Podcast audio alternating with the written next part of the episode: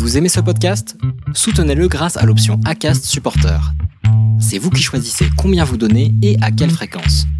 Cliquez simplement sur le lien dans la description du podcast pour le soutenir dès à présent. Non, chérie, les Chinois ne vont pas venir Si, j'en suis sûr Ils sont 2 milliards et leur économie est vachement forte L'expansion de la Chine peut-elle encore être arrêtée? Le développement de la Chine depuis deux ou trois décennies est tout simplement fulgurant. C'est devenu un, un vrai business d'essayer d'évaluer la croissance chinoise. Il est indispensable dans tous les cas de discuter avec la Chine à tous les niveaux. La Chine, elle, elle travaille pour les 50 ans, nous on travaille pour le quinquennat. Vous savez, une majorité de pays du monde a la Chine comme principal partenaire économique. Non seulement ce sont des concurrents importants, mais ils commencent à manger les grandes entreprises occidentales. La Chine fait un virage euh, absolument énorme. C'est parfaitement vrai que la Chine fait peur. Elle exerce une fascination sur beaucoup et sur moi aussi.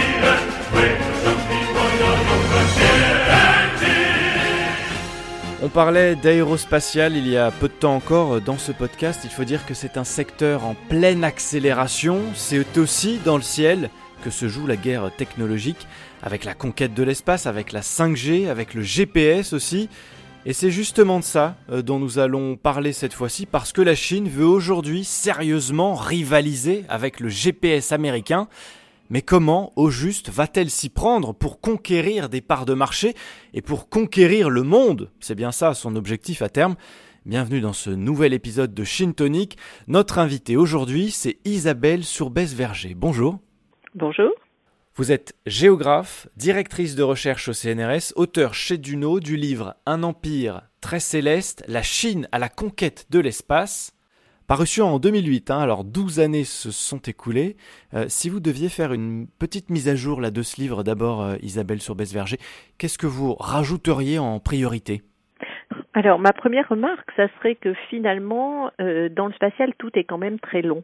Et même si entre 2008 euh, et, et 2020, euh, bien des choses ont changé dans l'environnement, avec euh, l'apparition d'acteurs privés, avec, euh, je dirais, une nouvelle euh, impulsion des États-Unis sur des systèmes beaucoup plus petits, beaucoup moins chers, etc. Et ce qui est valable aussi pour le reste du monde. Dans le fait, si vous regardez la liste des programmes telle qu'elle est évoquée dans cet ouvrage de 2008, maintenant bien ancien, eh bien finalement vous trouvez euh, Beidou, vous trouvez euh, les ambitions euh, spatiales de la Chine euh, dans sur la Lune, etc. Donc en fait, ce qu'il faut bien voir, c'est que le programme spatial chinois s'inscrit dans la continuité. Alors aujourd'hui, évidemment, si je devais faire une deuxième édition, je, je changerais euh, pas mal de choses euh, parce que bah, les réalisations sont faites et puis parce qu'il faudrait à nouveau que je me projette dans le futur. Mais globalement, ce que je veux dire, c'est que euh, la continuité est quand même peut-être une des caractéristiques les plus marquantes du, du programme spatial chinois.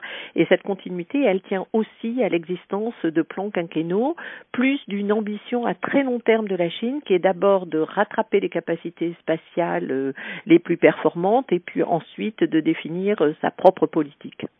Et peut-être que, dans le secteur euh, spatial, comme dans bah, tout un tas d'autres secteurs, euh, ça change tous les trois ans, tous les cinq ans. Il faudrait presque réécrire un livre à chaque fois, Non, alors là justement, c'est ce que me paraît marquant, c'est que les choses arrivent, mais ça ne change pas véritablement. C'est-à-dire que les, ambitions spatiales chinoises, c'est vraiment d'abord euh, ce qu'on appelle le rattrapage, c'est-à-dire être capable d'avoir euh, des systèmes spatiaux euh, correspondants, pas du tout forcément identiques, mais correspondants à ce que les plus grandes puissances spatiales, c'est-à-dire aujourd'hui euh, les États-Unis, voire en partie euh, l'Europe, ont. Et donc, euh, que ce soit dans le domaine des télécommunications, que ce soit dans le domaine de l'observation de la Terre, que ce soit évidemment dans celui de la navigation, on en voit le résultat aujourd'hui, ou dans l'idée peut-être de faire euh, débarquer euh, un taïkonaute sur la Lune, la Chine se contente de suivre euh, un programme de long terme qui est cette espèce de rattrapage, le fait de gommer la grande différence qu'il y avait dans les années 60 entre une Chine sous-développée et des États-Unis triomphants en train de faire le programme Apollo. Donc un rattrapage qui se fait quand même très rapidement. Qui se fait très rapidement, oui, euh, qui surtout s'accélère, je dirais, c'est-à-dire qu'il y a un effet de cumul qui arrive, euh, parce que si vous regardez euh, les missions que euh, la Chine font aujourd'hui, par exemple sur la Lune, hein, c'est-à-dire être sur la face cachée de la Lune, ça c'est original, mais en revanche avoir un petit un petit revers sur la Lune, ben, finalement c'est ce que faisaient aussi les Russes dans les années 70 et ils ont même ramené des échantillons de la Lune. Donc bien évidemment les technos ont évoluer et ce que fera la Chine quand elle ramènera ses échantillons dans la prochaine mission lunaire, ça sera plus spectaculaire, mais c'est pas fondamentalement différent. Et si vous regardez le système Beidou euh, de navigation, eh bien euh, c'est pareil. Euh, L'Union soviétique avait un système de navigation dans les années 80. Donc si vous voulez, le rattrapage il s'accélère. Et puis surtout, la Chine a d'autres ambitions derrière. Et à la différence de ce qu'est aujourd'hui la Russie, la Chine, elle est capable de dérouler un programme très ambitieux pour les 15 ans à venir. Ça, c'est absolument certain. Mais euh, c'est pas non plus euh, quelque chose d'aussi phénoménal et aussi surprenant euh, qu'on a parfois l'occasion de le dire. Je, vais reprendre l'exemple de Beidou, le système de navigation. Donc la Chine a terminé la mise en place de ce système, mais ce système, ça fait quatre ans qu'il est en train de se mettre en place progressivement. Et souvent, on découvre un peu le programme spatial chinois à l'occasion d'un événement sans voir qu'il y a une vraie continuité euh, derrière. Mmh, ouais. Et Beidou, effectivement, ça fait partie des, des champs de bataille aujourd'hui euh, de la Chine. C'est la géolocalisation stratégique dans le contrôle des populations, stratégique sur le plan militaire aussi. C'est devenu un enjeu de contrôle et de souveraineté euh, premier aujourd'hui? Alors, c'est là que c'est un petit peu euh, étonnant, si vous voulez, cette grille de lecture qu'on applique systématiquement à la Chine. Parce que est-ce que ce que vous venez de dire, vous l'appliqueriez aussi au programme euh, Galiléo européen? Est-ce que vous considérez que Galiléo, c'est une manière de contrôle des citoyens et que c'est euh, la preuve d'une forme, euh, je dirais, potentiellement de recherche de supériorité stratégique? On ne dirait pas ça. On dit euh, sur Galiléo que c'est un programme qui ouvre de nouvelles applications économiques et que c'est un programme d'indépendance technologique. Et je pense que pour la Chine, c'est vrai aussi. Aujourd'hui, Baidu, c'est le seul moyen pour la Chine, par exemple, de localiser des mobiles et par si vous prenez l'exemple de la route de la soie, où la Chine ambitionne euh, effectivement de, développer euh, des, des échanges, euh, y compris des voies ferrées. D'ailleurs, sur une grande partie, par exemple, de l'Europe, pour prendre cette voie-là, eh bien, il est évident qu'un système de navigation va leur permettre de se positionner et de gérer du trafic. De la même façon, euh, dans le domaine des voitures connectées ou de l'ensemble des, objets connectés, la navigation est un élément crucial, de même que pour le développement de la téléphonie mobile. Donc, si vous voulez, je pense qu'il y a deux volets euh, sur le spatial chinois. Il y a ce volet qui est finalement assez classique, assez normal, où la Chine utilise les capacités spatiales pour du développement économique et pour euh, euh, aller de pair avec euh, ces, nouvelles capacités technologiques. Et puis vous avez, alors derrière, ça là j'en suis d'accord, mais c'est à plus longue échéance, le volet stratégique où la Chine peut utiliser elle aussi ces systèmes de navigation pour éventuellement envisager des, missions militaires opérationnelles euh, qui intégreront euh, la navigation euh, dans le ciblage, etc., etc. Mais ça, on en est beaucoup plus loin. À cette étape, la Chine fait ce que a fait l'Europe avant, c'est-à-dire qu'elle acquiert son propre système de façon à être totalement indépendante de toutes les applications permises par la navigation et la géolocalisation qui sont effectivement très importantes et, et qui vont intervenir dans de tas de nouvelles applications. Mais est-ce que vous pensez vraiment, Isabelle Surbès-Verger, que euh, l'Europe, avec Galiléo, a les mêmes ambitions que la Chine avec Beidou? Sur le plan, bien sûr, sur le plan commercial et international, y compris sur le plan du soft power, les ambitions européennes sont très très importantes. Et si vous preniez les, déclarations euh, de la Commission euh, au moment où il y a eu euh, quelques difficultés suite à la mise en place des partenariats privés-publics qui avaient été initialement décidés, donc dans les années 2005-2010, le discours textuel de la Commission était que Galileo était un programme stratégique pour l'Europe.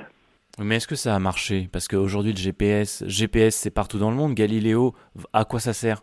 Bah, Galiléo euh, est également, alors euh, Galiléo est également très présent dans le monde et il y a de plus en plus d'utilisateurs. Les puces de Galiléo sont par exemple systématiquement mises dans la plupart des téléphones mobiles aujourd'hui pour faire de la navigation.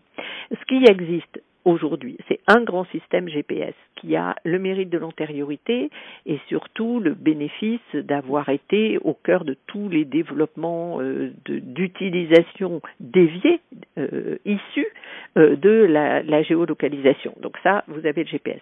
Et puis après, vous avez Galileo qui a visé des performances civiles extrêmement élevées, qui sur certains euh, points particuliers a même une performance meilleure que celle de GPS, si bien que les utilisateurs des technologies de navigation d'une manière globale mettent systématiquement des doubles, enfin des puces capables de se connecter à la fois à GPS et à la fois à Galileo, ce qui est une garantie aussi de sécurité au cas où un des deux systèmes pourrait avoir un problème. Donc de ce point de vue, et si on regarde les applications civiles, il est clair que les ambitions commerciales de Galileo sont euh, très très élevées et que la performance technologique de Galileo est réellement bonne et reconnue en tant que telle.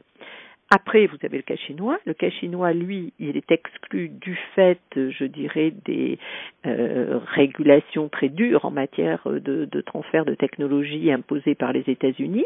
Et donc, si la Chine veut à son tour pouvoir développer des applications euh, liées à de la navigation et les commercialiser euh, dans le monde entier, il lui faut inévitablement son propre système, y compris, je dirais, pour ses besoins propres et pour son autonomie. Donc le, choix de développer un système de navigation pour les Chinois, il était absolument inéluctable. Ouais, c'est vrai que Beidou, donc euh, le système géolocalisation euh, chinois, est déjà présent à l'étranger depuis 2012. Hein. Et enfin, l'étranger, entendons-nous, c'est ça reste l'Asie. Maintenant, l'objectif de Pékin, c'est d'aller au-delà. Est-ce que vraiment le marché de Beidou va pouvoir s'ouvrir au-delà de l'Asie, parce que avec les États-Unis, bon, ça va être très compliqué. Avec l'Europe, qui a sa propre technologie, peut-être aussi. Ça va être quoi les, les ressources possibles, les débouchés euh, pour euh, pour Beidou Ça va être l'Afrique, peut-être? Oui, mais surtout euh, déjà le marché intérieur chinois, il est énorme je veux dire, si même euh, euh Beidou ne faisait que euh, faire en sorte que finalement les Chinois n'utilisent plus ni GPS ni Galileo, ça serait quand même une énorme perte de débouchés. Donc, euh, donc quand on pense à la Chine, je pense qu'il faut jamais oublier qu'il euh, y a des ressources internes qui sont suffisantes pour justifier d'un marché tout à fait tout à fait fascinant. alors, je ne pense pas du tout que l'hypothèse d'éliminer GPS ou Galileo Euh, des utilisations chinoises soit une hypothèse plausible, pour la raison que j'évoquais précédemment, à savoir que vous avez toujours besoin euh, d'un système de secours en quelque sorte, et que de toute façon, euh, faire des, échanges mutuels et, utiliser des puces de Galileo slash Beidou ou de Beidou slash GPS et, aussi GLONASS, hein, le système russe il existe toujours, et quand vous me parlez de 2012, en fait, la Chine, elle utilisait déjà le système GLONASS, elle avait déjà un accord pour avoir des station GLONASS russe sur son sol. Donc aujourd'hui, ce qu'il faut voir, c'est qu'il va y avoir euh, pluralité de systèmes de navigation. Euh, il est probable que les Indiens, d'ici quelques années, auront aussi leur propre système de navigation. Les Japonais étaient intéressés, mais euh, je dirais que les, Américains les ont un petit peu dissuadés, donc ils font un système d'amélioration, mais pas un système autonome. Donc ce qui va se passer, c'est que vous allez avoir sur le marché international, pour les utilisateurs de ces services de géonavigation une offre assez variée et derrière, l'avantage américain, si vous voulez, ça sera de limiter pour un certain nombre de d'applications dans lequel, sur lesquelles ils ont la main, de faire en sorte qu'on n'utilise pas Beidou, de, de, bloquer autant que possible ce recours à Beidou. Et du côté chinois, bah, ça sera éventuellement, effectivement, euh, d'acquérir un marché qui reste encore disponible, soit en faisant euh, des prix moins chers, euh, soit en proposant éventuellement d'autres fonctionnalités. Mais là, pour l'instant, on ne voit pas encore très bien lesquelles.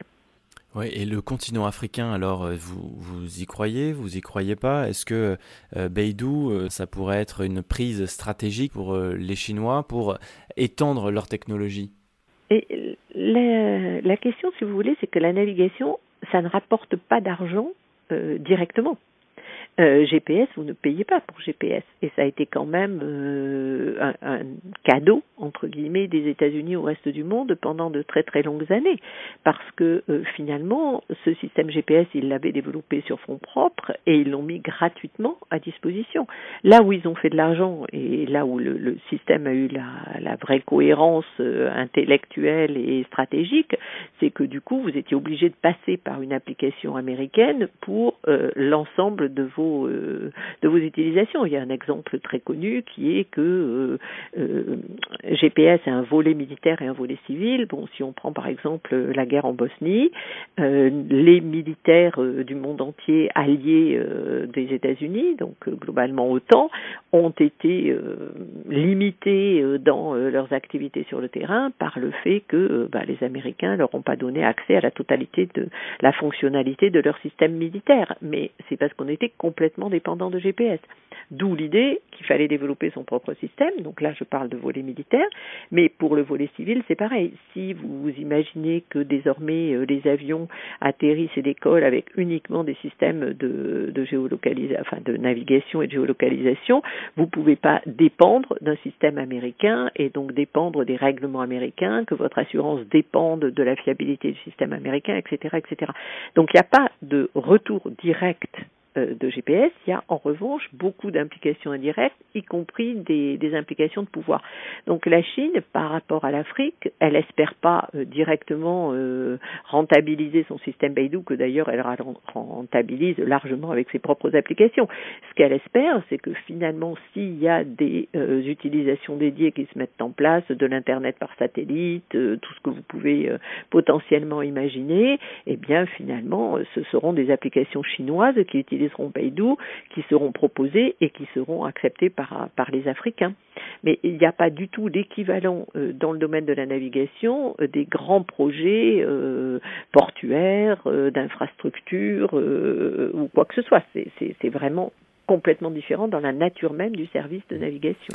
On parle encore de Huawei en ce moment, c'est toujours dans l'actualité parce que euh, il y a ce débat sur est-ce qu'il faut laisser un acteur chinois comme Huawei entrer euh, aux États-Unis, entrer en Europe euh, quand on parle de pareil de sujets stratégiques comme euh, le sont euh, la 5G. Est-ce que l'Europe euh, pourrait un jour passer pour certains services de technologie européenne, Galileo, ou américaine avec le GPS, à des technologies chinoises? La 5G, c'est un petit peu différent parce que la 5G, euh, c'est pas du tout obligé. Enfin, c'est une question de standard. Ça n'a pas euh, de volet spatial euh, particulièrement euh, marquant. C'est-à-dire que oui, on pourra utiliser le spatial pour les télécoms comme on les comme on l'utilise aujourd'hui, mais les, deux sujets sont, découplés. Donc la, la, le marché, en revanche, de la 5G et les normes de la 5G, c'est un enjeu stratégique, euh, commercial et, et, et, et comment dirais-je d'influence qui est, qui est beaucoup plus fort que ne, que ne peut l'être Beidou. Donc euh, aujourd'hui, dans la mesure où les systèmes de navigation proposent tous euh, le service gratuitement, pas ensuite les applications dédiées, mais, l'infrastructure elle-même, c'est-à-dire le positionnement brut sans, sans, tout ce qui va avec en termes de traitement, euh, l'Europe n'a pas d'intérêt majeur à, à, éliminer euh, de ses utilisateurs. Elle n'en a pas besoin. En même temps, euh, c'est pas c'est pas crucial de l'empêcher. Là où ça joue, c'est euh, qu'est-ce qu'on va utiliser comme application chinoise qui, elle, va dépendre de Beidou et donc du coup sur lequel nous n'aurons plus la main. C'est ça la, vraie grande question. Mais tant qu'on a un système alternatif, euh, bah, finalement, oui, il y a concurrence, mais ça fait partie malheureusement de la vie de de l'ensemble des activités euh, et, des relations économiques, euh, culturelles, etc., etc. Donc euh, là-dessus, si vous voulez, la navigation c'est qu'une petite partie de, du jeu global. Donc ça serait pas, selon vous, perçu comme un risque politique ou économique, pas autant que la 5G. Ah ben bien sûr que non, oui, pas autant que la 5G. Euh, de toute façon, tant que, je me répète, nous avons Galiléo, c'est-à-dire que nous sommes autonomes avec nos propres systèmes, et qu'en plus ces systèmes sont quand même doublés euh, par euh, le, système américain, de toute façon, tant que nous ne nous mettons pas dans la main des Chinois en ne dépendant que d'eux, il n'y a pas de problème direct pour les Européens. Euh, il y a un problème de concurrence si euh, un jour euh, les Chinois commercialisent des voitures extrêmement performantes et qui séduisent un large public parce qu'elles sont peu chères et que ces voitures-là utilisent Beidou et, n'utilisent qu'exclusivement Beidou. Donc là, potentiellement, vous avez un problème.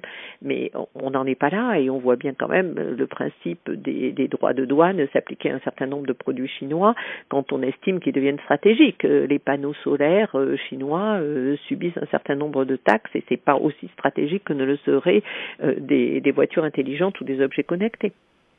Donc euh, pas de crainte non plus, selon vous, de, des Américains de voir grandir cette technologie chinoise et peut-être la voir devenir plus grande, plus influente, plus répandue que le GPS dans quelques années?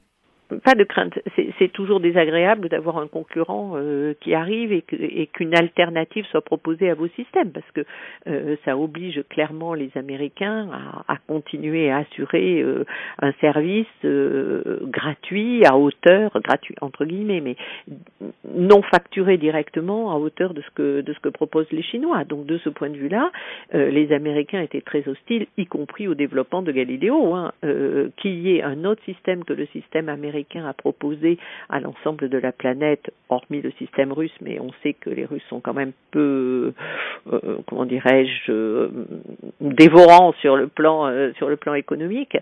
donc pour les Américains, la fin de leur de leur système unique, de leur monopole, ça, ça a été un problème. Euh, une fois que ce monopole est brisé, bah certes, moins il y a de concurrents et moins les Chinois sont présents, mieux ils se portent.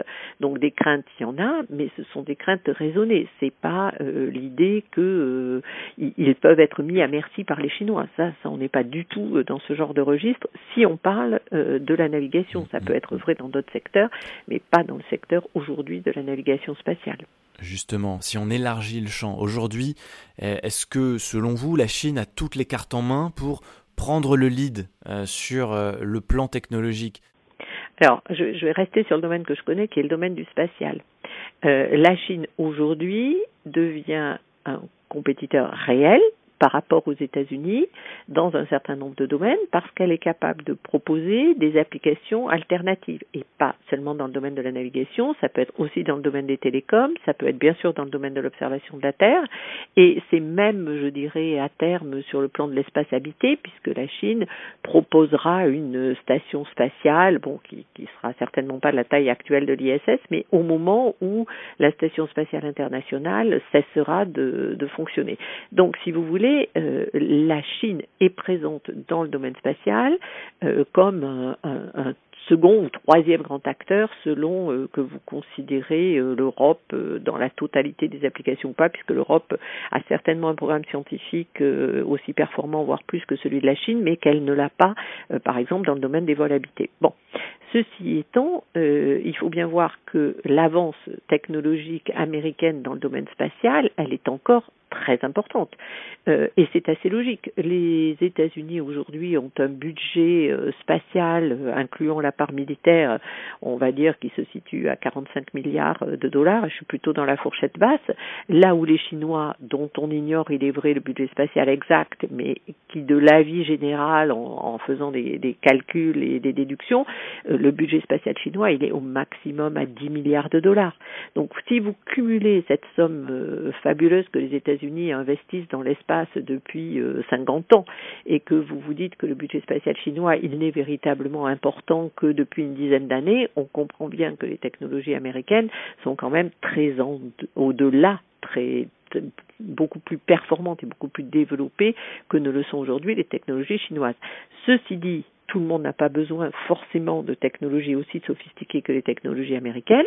Plus de la moitié du budget spatial américain est un budget spatial purement militaire, ce n'est pas le cas du côté chinois. Donc effectivement, dans un grand nombre de domaines, la Chine devient aujourd'hui un partenaire majeur de l'activité spatiale et continuera à l'être. Et c'est ça qui est peut-être le plus impressionnant pour les autres puissances spatiales, c'est que euh, si vous tracez une courbe d'ambition euh, de la Chine dans le domaine spatial, eh bien cette courbe, elle se poursuit euh, à l'infini, si je peux dire. Merci beaucoup Isabelle Surbès-Verger. Je vous en prie. Je rappelle que vous êtes géographe, directrice de recherche au CNRS, auteur chez Duno du livre Un empire très céleste, la Chine à la conquête de l'espace. Vous pouvez bien sûr retrouver les anciens épisodes de Shin Tonic sur toutes les plateformes de podcast. N'oubliez pas de vous abonner pour être alerté dès la sortie d'un nouvel épisode. À très vite.